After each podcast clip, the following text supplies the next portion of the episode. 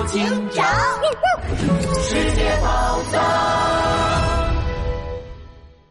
浪漫之都大冒险五，埃菲尔铁塔变粉了。哎呦呀，我的肚子！哎呀呀！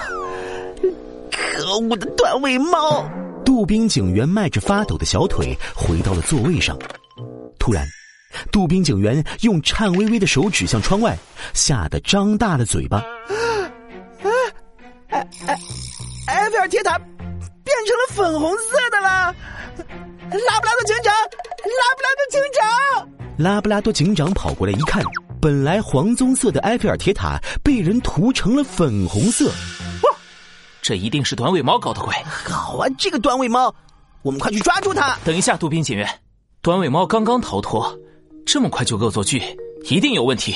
那那可怎么办？杜宾警员在法国餐厅里急得直挠头，拉布拉多警长却盯着窗外的埃菲尔铁塔，陷入了沉思。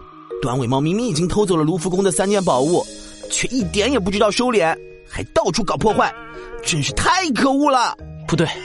我们看监控视频的时候，短尾猫身边只有一个小挎包，根本不可能把东西带出去才对。他究竟把宝物藏在了哪里呢？啊，难道说他之所以不断做恶作剧，是为了引开我们的注意力？除了恶作剧，他今天突然主动出现在我们面前，一定还有别的目的。今天，今天，哦，对了，我记得花孔雀馆长跟我说过。由于那三件假宝物实在太影响卢浮宫的美观，所以他说今天要把三件假宝物都丢掉。嗯，丢掉假宝物？哇！我知道短尾猫真正的目的了。我们快赶回卢浮宫，短尾猫一定就在那里。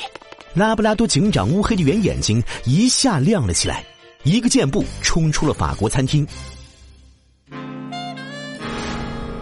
拉布拉多警长他们急匆匆的回到了卢浮宫，此时的花孔雀馆长正一手抓着小饼干，另一只手拉着一辆手推车，不慌不忙的准备离开卢浮宫。手推车上正是三件假宝物。花孔雀馆长，请等一下！你们怎么来了？看到拉布拉多警长。花孔雀馆长吓得手里的小饼干差点飞了出去。花孔雀馆长，拉布拉多警长说短尾猫就在这里，我们立刻就赶过来了。哦，既然这样，那你们慢慢找，慢慢找哈。我先把这三件假的宝物扔出去。哎呦，太可怕了，简直就是我们馆的奇耻大辱。哎呦呦，花孔雀馆长，你手上的是什么东西？闻着好香呀！啊哈！呃，这个是芝士小饼干，你喜欢吃的话就给你吃好了。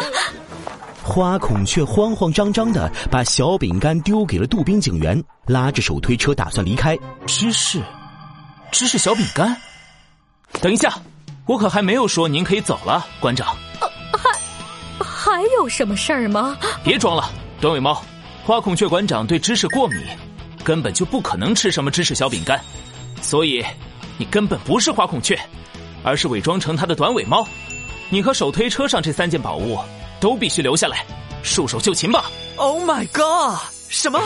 手推车上这三件奇奇怪怪的东西是真的宝物？哎呦呦！可我怎么看也不像呀！啊，对呀对呀，哎，这都是我打算扔掉的假货。那你们看好了，哎。拉布拉多警长跳上手推车，拆掉了维纳斯像上的石膏手臂，解开了胜利女神脖子上的番茄气球，又从蒙娜丽莎的画框上撕下了一层薄薄的画布。三件宝物立刻恢复了原来的样子。这就是短尾猫所设下的障眼法，他根本没有偷走真的宝物，而是把宝物伪装成假的，然后故意在各种地方恶作剧，把我们从卢浮宫引到其他更远的地方。这样他自己就可以偷偷溜回来，伪装成花孔雀馆长，取走真宝物。短尾猫修地转身，又从一只花枝招展的孔雀变成了一只白色的短尾小猫。可恶喵！可恶喵！在最后关头，你还是要破坏我完美的作战计划。既然你这么想要这些宝物，那。气呼呼的短尾猫用力的把手推车朝着楼梯推去，三件宝物在巨大的惯性之下腾空飞起，眼看就要砸在了地上，摔得粉碎。杜宾警员，保护宝物的工作就交给你了。哎呦呦，杜宾收到。拉布拉多警长和杜宾警员同时腾空而起，一个朝着宝物扑去，另一个朝着短尾猫逃窜的方向飞奔。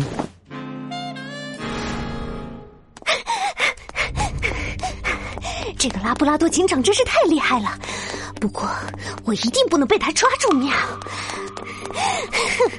还好我藏了一顶滑翔伞在埃菲尔铁塔的顶上，只要拿到它，拉布拉多一定追不上我。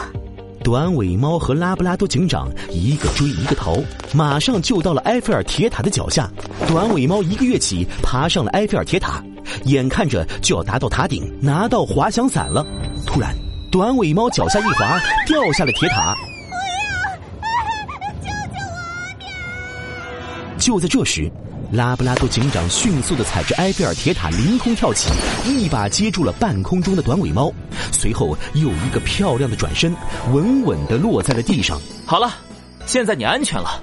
不过，等待你的是……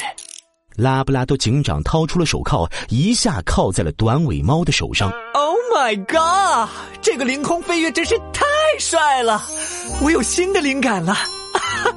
下一幅画的主题就是拉布拉多警长攀登埃菲尔铁塔。哎呦呦，那我呢？我在画里是什么角色？你嘛，大概就是笨手笨脚的杜宾警员，为救宝物摔倒在地。哎呦呦，这次听起来总算是个帅气的姿势了。嘿嘿，短尾猫，这次就跟我回警察局，好好交代你的罪行吧。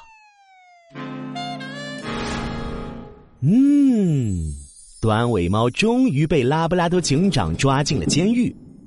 不过，狱警经常听到他躲在角落里，一个人喃喃自语：“这一次是我的疏忽，等下一次我做好了准备，一定不会再输给你的面儿。”